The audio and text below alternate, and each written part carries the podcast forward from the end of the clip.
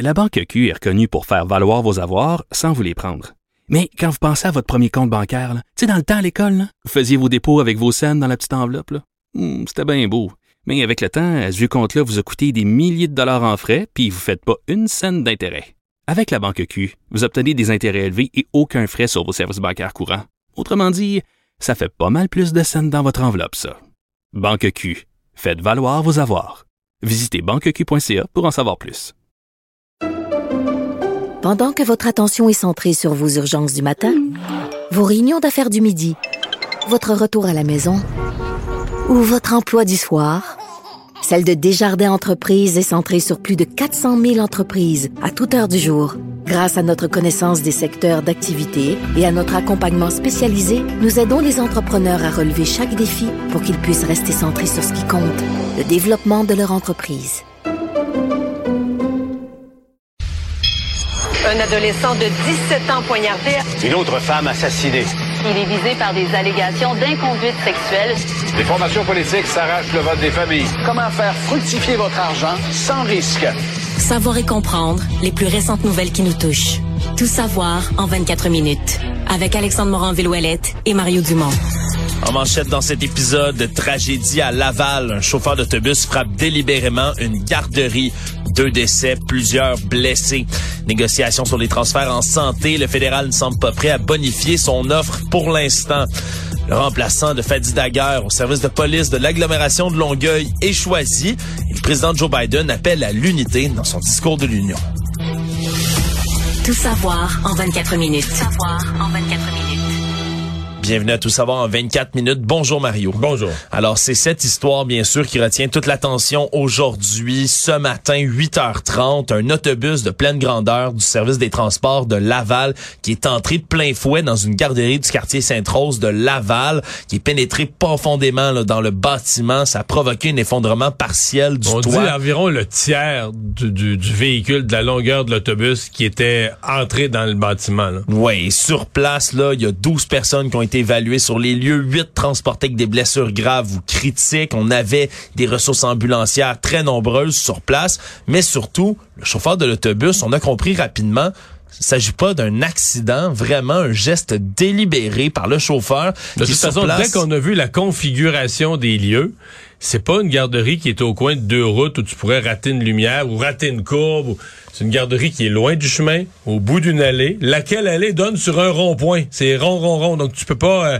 tu sais, sur un cul-de-sac, là, tu peux pas vraiment même aller dans un dérapage, t'arriverais pas aucune là-dedans. manière. Donc, il faut qu'un autobus arrive très lentement dans le rond-point pour en tournant.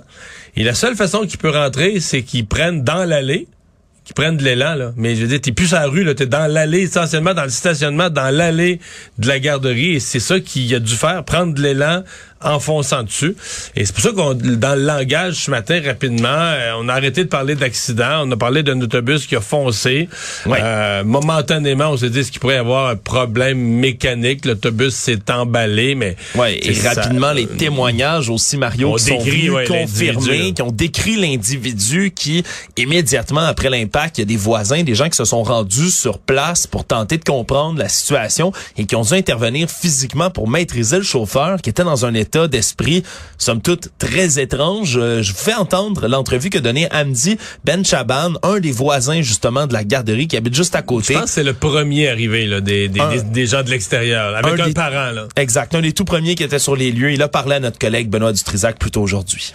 Donc le premier réflexe que j'ai vu, j'ai appelé le, le 911. Par la suite, j'ai entré. Lorsque j'ai entré, j'ai trouvé un mec, un brave type réellement, qui essayait de maîtriser le, qui essayait de maîtriser le, chauffeur. Que je sais pas pour quelle raison le chauffeur a retiré ses vêtements et il a, retiré son pantalon et son caleçon. Il a été tout nu. Donc on a plongé sur lui pour essayer de le maîtriser, de le mettre par terre. Par la suite, il y en a deux autres personnes qui sont venues pour nous aider.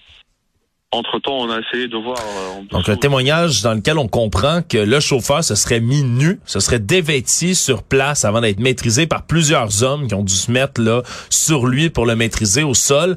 Et pendant tout ce temps, Mario, on transportait des enfants, des adultes à l'hôpital. C'est finalement deux décès, deux jeunes enfants qui sont morts et par la suite, quatre autres qui avaient été hospitalisés pour lesquels on craignait pour leur vie. Et finalement, au chute Saint-Justine, on a appris que ces quatre enfants, deux garçons, deux filles, filles d'âge préscolaire, donc de 4 à 5 ans, étaient hors de danger, même s'il y en a un qui est toujours aux soins intensifs. Les trois autres sont en observation.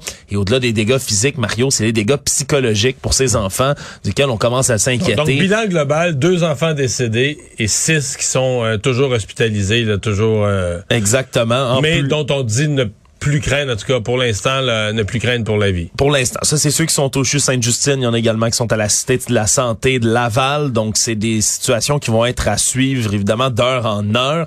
Et pour l'instant, on a appris, entre autres, que le chauffeur, lui, non seulement a été arrêté par la police de Laval, son domicile a été perquisitionné. On a vu des policiers devant le domicile de l'homme en question, qui a fini par être identifié comme Pierre Ni Saint-Amand, 51 ans, un homme, un chauffeur, véritablement. C'est pas quelqu'un qui a volé un autobus. C'est un chauffeur de la STL. On ne sait pas. La STL aujourd'hui a été euh, silencieuse. Probablement qu'ils sont enquêtés eux-mêmes par la police sur ce qui s'est passé.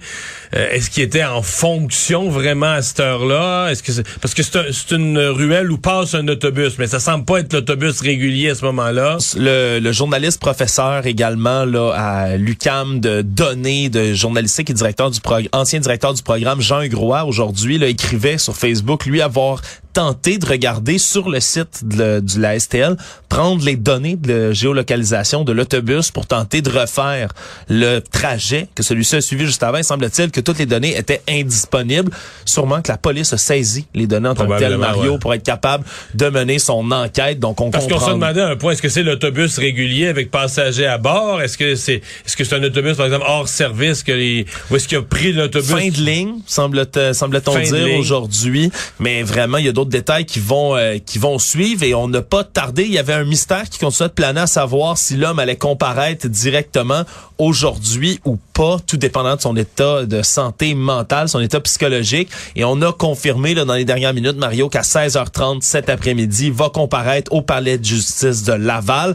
On parlait au départ d'accusations de conduite dangereuse et homicide au pluriel, vu qu'il y a deux décès dans ce cas-ci. Est-ce qu'on va parler de meurtre premier degré, meurtre ben, deuxième en fait, degré? Euh, dans ces cas-là, souvent, surtout que c'est un, un événement très complexe, souvent, s'il y a des accusations plus graves, l'exemple meurtre premier degré, elles peuvent arriver quelques jours plus tard. Parce que le meurtre premier degré, il faut que tu prouves une préméditation. Fait que souvent, par exemple, là, on va aller dans ses... Là, on a perquisitionné, on va être allé dans son ordinateur. Donc, s'il a fait de la recherche hier sur des choses ou des si on découvre n'importe quoi qui démontre l'organisation ou à son travail qui démontre l'organisation d'un plan ou une volonté de faire ça là ça t'amène au meurtre premier. Mais pour aujourd'hui l'important c'est de respecter ses droits constitutionnels déposer des accusations s'assurer qu'on le garde en prison là, oui ça, fort probablement c'est quelqu'un qui va demeurer détenu en attendant du moins l'enquête pour remise en liberté. Vraiment on peut s'attendre aussi à ce que l'avocat de la défense demande une évaluation euh, psychiatrique de, de de sa capacité à subir un procès. Absolument. Puis c'est certain que c'est un procès qui va être extrêmement suivi par la suite parce que ça a choqué Mario des témoignages, oui, de parents, de gens qui ont été qui sont intervenus sur les lieux soulagement pour certains qui venaient chercher leurs enfants, mais en même pour temps, les parents, là, qui, quelle inquiétude, quelle angoisse. Les parents qui, qui se faisait appeler là, pour dire qu'il a passé quelque chose à la garderie, faisait demi-tour. Certains certains n'avaient même pas rendu au travail, il était 8h30. Là. Donc certains étaient avaient débarqué leur enfant à la garderie, étaient encore sur le chemin, étaient même pas encore rendus au, travail. Et donc on fait demi-tour pour revenir. Euh, pendant, il semble qu'il y en a pendant jusqu'à une coupe d'heures, avaient pas de nouvelles, là, savaient pas qu'est-ce qui arrivait avec leur enfant. Ouais, puis il y a des enfants qui a fallu dégager des décombres, ni plus ni moins. Là, quand on dit qu'ils étaient sous l'autobus, mais comme l'autobus a abouti et fait s'effondrer une partie partie du toit. Après ça, fallait... L'autobus, mais sous des débris aussi. Là. Ah, fallait, fallait extirper les enfants de là, des euh, professionnels de la santé, les secouristes, les pompiers, ambulanciers qui ont travaillé d'arrache-pied. Il y avait un code orange qui a été déclaré même ce matin à la Cité de la Santé de, la, de Laval. C'est, euh, on, dans ce temps-là, on enclenche un code. C'est l'espèce de branle-bas de combat là-bas. On peut faire rentrer tout le personnel disponible. On libère de la place pour les blessés à accueillir un grand nombre de blessés graves. Dans un court laps de temps, effectivement. Donc, euh, c'est vraiment une comparution qui va être très, très, très suivie. Et les réactions politiques aujourd'hui, Mario, ont fusé de toutes parts. Premier ministre François Legault qui va se rendre demain sur les lieux. Là, lui, Avec les autres. Hein? Euh, il, a, il a offert aux partis d'opposition d'y aller ensemble et je lisais tout à l'heure qu'ils ont accepté. Donc demain, on dit au milieu d'avant-midi, là, tous les chefs de parti vont se vont se retrouver à Laval. Du côté du ministère de la Famille également, on a travaillé avec la ministre Suzanne Roy pour relocaliser les enfants de la garderie dans d'autres centres, d'autres endroits. Je me suis demandé combien de ces enfants-là mettons que là, il, il, écoute, il y a des parents qui ont des qui ont des emplois essentiels. Il faut, faut les relocaliser. Là. Je, je, mais je sais pas combien d'enfants demain iront pas à la garderie. Combien de parents vont dire ah c'est tu là, je vais euh, je vais je vais sauter un matin. Je vais aller, je vais ah. rester avec mon enfant ce matin. Me semble que tu peux pas retomber dans ta routine demain. Bon, mais ils m'ont retrouvé une autre place, là, à trois rues de là, dans une autre garderie. Si t'es forcé d'aller travailler, si t'as pas de possibilité de prendre congé, mais si t'as l'option, tous ceux qui ont l'option du télétravail, d'après moi, même peut-être jusqu'à la fin de la semaine, ils vont dire, garde là, euh, surtout ceux qui ont des petits, un an et demi, deux ans, ils vont dire, garde, je vais rester avec mon enfant une couple de jours, euh, je vais euh, essayer de de, de, de, de digérer l'événement, la tragédie qui s'est vécue. Sinon, Mario, alors que le premier ministre François Legault apprend ces nouvelles-là, lui était à Ottawa pour négocier encore une fois sur l'offre promise par Ottawa en question de transfert de santé. Et dans la journée aujourd'hui, on a compris à mots couverts du côté du ministre fédéral de la Santé, Jean-Yves Duclos, que l'offre d'environ 46 milliards de nouvel argent qui est offert par le gouvernement fédéral mais que c'est un peu une offre à prendre ou à laisser. On a laissé entendre en entrevue aujourd'hui, en conférence de presse, que cet argent-là, ben, ça risquait pas d'augmenter, qu'il fallait que les pourparlers se poursuivent, d'autres moyens d'avoir de l'argent peut-être, mais d'argent net, sec, mm. ben, il semble être bloqué euh, au terme de de négociation. Mario, j'utilise euh, j'utilise ce mot-là, mais il n'y a pas eu de négociation. Pas eu vraiment de négociation. Il y a eu le dépôt d'une offre très minimale euh, dans le cadre d'une opération de relations publiques où les provinces se sont faites passer tout un sapin. Moi, c'est ce que je retiens. Puis les provinces qui, étaient, qui avaient comme été préparées à arriver dans un état d'esprit positif, qui sont restées dans un état d'esprit un peu bon enfant, qui sont repartis bredouille. Et aujourd'hui, euh, François Legault, bon, finalement, avec la tragédie à la garderie de Laval, ça a changé un peu la discussion.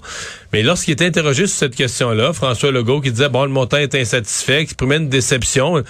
Mais euh, le ton qu'il a eu hier, à mon avis, manquait de mordant par rapport à, à, l'ampleur de la déception. Oui, certainement. Puis on, là, on parle maintenant de, de rencontres individuelles qui vont être faites entre les premiers ministres des provinces et le fédéral. Les rencontres individuelles, essentiellement, pour s'entendre sur les détails de la, de la partie, parce qu'il y a une partie qui est le transfert canadien en santé, qui est juste un montant d'argent général pour la santé.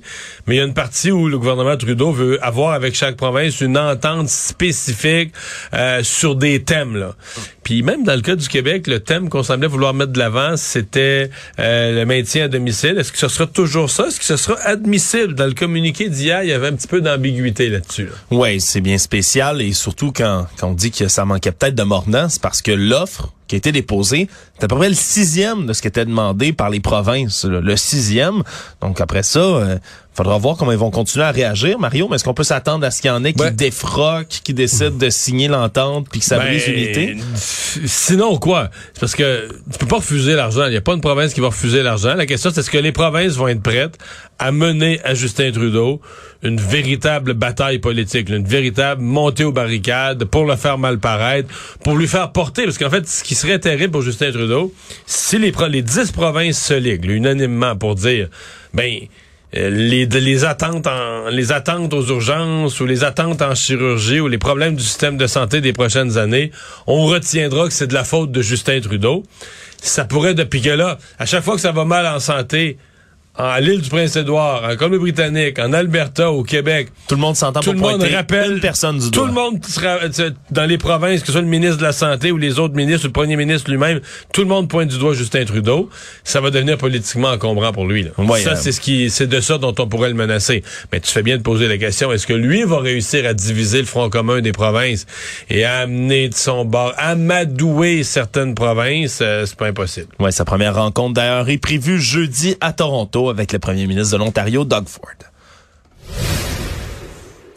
Marois Risky a déposé officiellement aujourd'hui une plainte pour que le ministre de l'Éducation, Bernard Drainville, puisse déclencher une enquête administrative visant l'enseignant qui a mis enceinte une élève de 16 ans à la fin des années 90. Dossier apparu au début de la semaine, rapporté par nos collègues du Journal de Montréal, qui apprenait au public qu'un enseignant de la Mauricie aurait mis dans les années 90 une de ses étudiantes de 16 ans enceinte en aurait fréquenté une deuxième également et enseigne toujours en ce moment à l'heure actuelle dans une école de la Mauricie.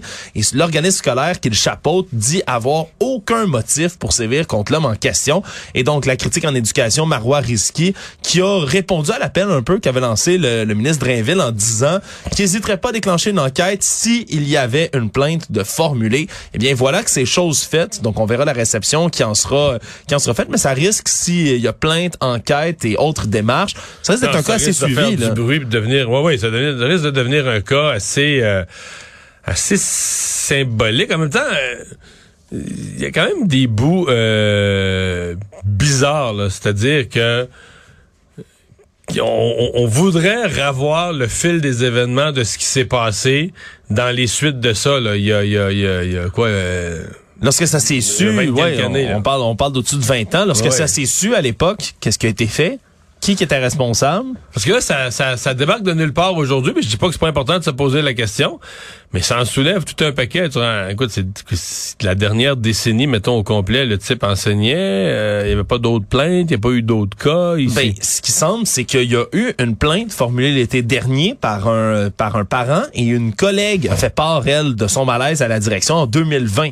C'est deux choses qui ont été rapportées, mais qui n'ont pas fait plus de bruit que ça jusqu'ici. Donc, la plainte est déposée. On, c'est dans les mains maintenant du ministre Bernard Drainville. On suivra ensuite ce qui pourrait se passer. Mais comme tu le dis, Mario, c'est un cas, euh, si on commence à enquêter, à refaire le fil des événements, on risque peut-être de tomber sur un os. Là. Ouais. Actualité. Tout savoir en 24 minutes. Longueuil a choisi le successeur de son chef de police, hein, qui était Fadi Daguerre, juste avant qu'il transitionne vers le service de police de la ville de Montréal pour en devenir le chef.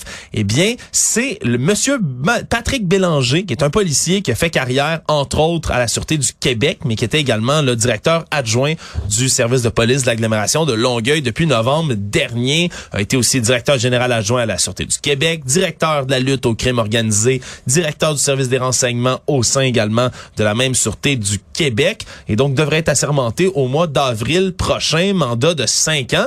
Monsieur Daguerre avait un style assez particulier aussi de mener un corps de police. Ça va devenir quand même une grosse mission pour euh, son successeur d'être capable de, de, gérer tout ça. Ouais, mais parce que l'autre était comme une vedette. Là. Puis tu sais, les statuts, bon, peut-être qu'à l'interne, je sais pas ce que les gens pensaient, mais sur la place publique, en lui, il va avoir, euh, il part avec ça. Là. Il part avec l'idée qu'il remplace quelqu'un, euh, puis qui est devenu le directeur de police de la ville de Montréal.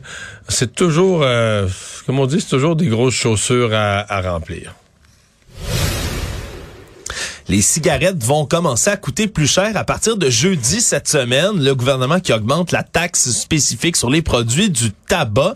Alors, on va passer de 29,80 dollars par une cartouche de 200 cigarettes à 37,80, donc augmentation de 8 dollars. On veut reprendre un objectif qui s'était déjà euh, donné du côté du gouvernement, réduire le taux de tabagisme à 10% d'ici 2025 au Québec. On est à 13 mais il y a eu une diminution importante, Mario. On, l'oublie parfois, hein, mais du tabagisme au Québec, lorsqu'on euh, lorsqu'on se compare, on va se promener en Europe, par exemple, il y a encore des distributrices de cartons de cigarettes ou ailleurs dans le monde, mais on, ça a beaucoup diminué au Québec. Hein. Ce qui m'attriste, là, c'est moi, je trouve que ça coûte vraiment cher fumer. Là. C'est quelque chose qui est vraiment très dispendieux. Et je suis parfois frappé tu sais, je regarde autour de moi des gens que je connais, plus ou moins proches ou loin. Je veux dire, c'est incroyable le lien entre cigarettes et niveau de revenu, là. À quel point les gens, écoute, je dis pas qu'il y a pas de gens à haut revenu qui fument aussi, là. Mais je serais curieux, c'est quelque chose qui devrait être étudié, à mon avis, là beaucoup de gens euh, qui fument qui n'auraient pas les moyens dans le fond là mais qui sont devenus dépendants à ça je leur reproche pas là je comprends bien qu'ils sont devenus dépendants à ça sont pris avec ça puis là ben ça fait partie de leur routine ça leur prend leur cigarette puis ben c'est dispendieux euh, comme euh, comme hobby j'ai utilisé ce mot là vraiment comme pratique c'est extrêmement dispendieux et Mario au Québec, on a la taxe qui est la plus faible au pays, somme toute. Hein. Pour 200 cigarettes, ça revient à peu près 130 et 92 ici au Québec. Tu sais pourquoi? C'est parce qu'on est la province qui a le plus laissé aller la contrebande. Les cigarettes euh, illégales, puis les cigarettes de réserve, puis tout ce que tu veux. Puis quand les taxes étaient devenues trop hautes, je sais pas si tu te souviens d'une époque, là, mais c'est les reportages, c'était une comédie. Là. T'avais des, t'avais des dépanneurs là, qui avaient pignon sur rue, mettons autour de Kanawake, là, des dépanneurs à Saint-Philippe de la Prairie. Ou, mettons, faisons un rayon de 20 km autour de Kanawake, là. Les gens, tu rentrais là, puis ils disaient nous autres des cigarettes, on en vend.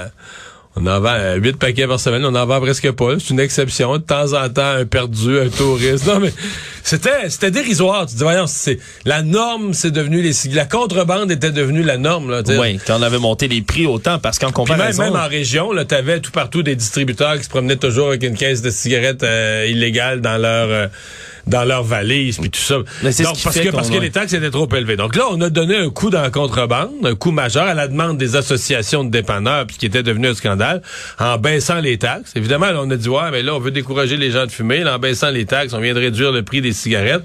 Mais il y a un équilibre à trouver, c'est-à-dire que si tu veux monter les taxes, t'es mieux d'avoir toute une machine de lutte à la contrebande. Là. Oui, parce qu'on a, on a vraiment une différence de prix majeure. En Colombie-Britannique, on est à 170 dollars pour 200 cigarettes. C'est à 130 ici au Québec. Là, une séance de 40 dollars en tout et partout. Hmm. C'est assez majeur. Merci. Puis tu as raison, as raison de le dire, Mario, quand même. Mais les progrès contre le tabagisme, on dirait, c'est c'est quelque chose. Moi, je, je, suis de la génération. Quand j'étais jeune, on fumait encore dans les restaurants. Il y avait des sections fumeurs. Ça existe plus. on a fait, en l'espace de 20 quelques années, beaucoup de changements de société ici au Québec. Mais je suis quand même surpris de savoir qu'il y a encore 13% des gens qui fument.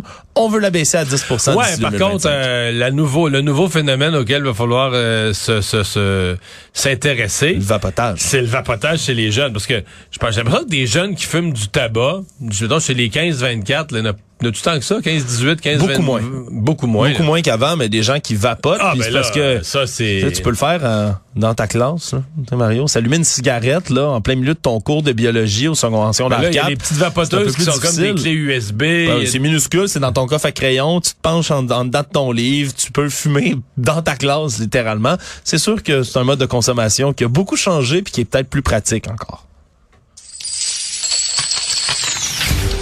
Économie. A bien des gens qui se préparent, Mario, en fin de semaine à la messe traditionnelle du football américain, le Super Bowl, qui a lieu dimanche. Et habituellement, on fait le plein d'ailes de poulet, de côtelettes de porc, de guacamole. Le problème, Mario, c'est que c'est tous des produits qui sont affectés, ben, comme à peu près tout, par l'inflation, mais certains là-dedans de beaucoup. Il y a des gens du Journal de Montréal qui se sont intéressés. Les Super Bowl vont coûter plus cher cette année que l'an dernier. Ben, plus cher, puis pas mal pour certains produits. Si on prend les ailes de poulet, aliment emblématique du Super Bowl américain, mais les, par exemple, les ailes de marque Lacage au sport, avant, l'an dernier, c'était 6,99. Là, c'est rendu 9,97 maintenant. Ça a augmenté, c'est une augmentation de 42% du prix quand tu fais le calcul rapidement. Bon, à partir de jeudi, il va y avoir un rabais spécial d'une semaine pour le Super Bowl mais c'est quand même une augmentation qui est substantielle et c'est la même chose pour bien d'autres produits. Si on parle juste des avocats eux-mêmes pour faire de la guacamole, mais ça a augmenté de près de 15% Les côtes levées, 10% Les crudités, Mario, tu vas être santé puis offrir une, une alternative plus verte à tes, euh, à tes ah consommateurs. Sur Super Bowl, ça prend des crudités, t'as donc raison. 13, 13% d'augmentation aussi. Tout coûte hmm. plus cher et même, Mario, la bière la bière qui a augmenté d'au-dessus de 10% d'une année à l'autre, dépendamment des caisses, des ben marques mais les revenus, les revenus des gens, je sais que les gens pensent que non, mais les revenus des gens augmentent. C'est le, le, gouverneur de la Banque du Canada, au Canada, aux États-Unis, les deux disaient, c'est le plus gros problème qu'on vit. On ne sera pas capable de combattre l'inflation ou on réussira pas à combattre l'inflation aussi vite qu'on voulait parce que les revenus, les revenus augmentent trop et trop vite. Euh, donc peut-être qu'il y a plus de gens qu'on pense qui vont avoir encore les moyens d'acheter leurs ailes. Mais moi, je suis convaincu qu'il y a bien des gens qui vont les acheter, peu importe là, à quel prix ils vont y avoir. des ailes aussi. Ouais, mais de les faire soi-même, c'est une alternative. Faire ses ailes? Ouais. Acheter des ailes pas puis les... pas faites, les assaisonner. Je sais pas, je l'ai jamais fait. Hein. Je suis pas en train de m'improviser expert, mais peut-être une alternative moins dispendieuse? À voir. Faudrait étudier ça. Je l'ai jamais fait. Je cuisine énormément, mais ça, je l'ai jamais fait. Le monde. Le président Joe Biden a tenu hier son discours sur l'état de l'Union qui s'est avéré assez énergique mais un peu cacophonique également. Ben, M. Biden qui a imploré là, les élus républicains de continuer à coopérer avec les démocrates a été reçu. Mais eux qui chahutaient puis des pouces, à- des Non. pouces vers le bas puis ça criait, puis ça criait des noms. ben. Les suspects habitués comme Marjorie, Marjorie Taylor Greene, qui est une grande adepte de plusieurs théories du complot, qui est toujours la première à venir chahuter, ben, qui a crié hier, ni plus ni moins. Ça a donné lieu à des scènes Non, assez... mais euh, tu dis, t'es quand même pas... euh, t'es pas pendant le spectacle des singes au cirque, là. Tu comprends? T'es, t'es au Capitole, c'est le discours sur l'état de l'Union du président. Mais je- mais sérieusement, il faut quand même parler de notre époque, parce que t'aurais regardé ça, mettons, il y a, il y a 30 ans, là. Inimaginable que quelqu'un se mette à crier des noms. Même les gens de l'autre parti, il y avait comme Ben. c'était solennel. Tout le monde était assis là, mon cher ami. Les Euh, républicains ont déjà été le parti de la loi et l'ordre, Mario. C'est des gens qui respectaient énormément le processus Les démocratique, institutions, là. les institutions, la sauvegarde le de ce qui est Capitole, établi. puis- Mais ça a beaucoup changé, Mario, aux États-Unis. Donc, on a eu droit à un discours hier qui, qui détonnait avec le, Le fait que, en fait, parce que le fait que, Donald Trump s'est fait voler l'élection, là, ça les a rendus plus cyniques avec les institutions. C'est ça qu'il faut comprendre? Ça se pourrait, Mario. Finalement, bilan qui continue encore et toujours de s'alourdir en Turquie, en Syrie par rapport au séisme et à sa réplique extrêmement puissante du début de la semaine. On parle maintenant, selon le dernier bilan, de plus de 12 000 morts. Et là, c'est l'Organisation mondiale de la santé qui est sortie aujourd'hui pour faire euh, une mise en garde. Ce qui explique, c'est que les restes de crise sanitaire qui pourraient s'en suivre après les séismes en question pourraient causer autant de morts que le séisme lui-même. Si on parle par contre, du, par exemple, du choléra, euh, des maladies respiratoires, la leishmaniose, toutes sortes de maladies qui pourraient s'installer si on n'est pas capable de traiter les gens comme il faut et qu'il n'y a pas d'installation sanitaire, d'eau potable et autres qui leur sont distribuées, on craint que la crise empire et qu'on ait même justement une double crise. un appel à l'aide internationale. Et en terminant, là, ça vient de tomber. Pierre, Pierre Ni Saint-Amand, le conducteur d'autobus qui a foncé dans une garderie, ben, euh, est accusé de meurtre au premier degré. Deux accusations de meurtre au premier degré. Résumé l'actualité en 24 minutes, c'est mission accomplie.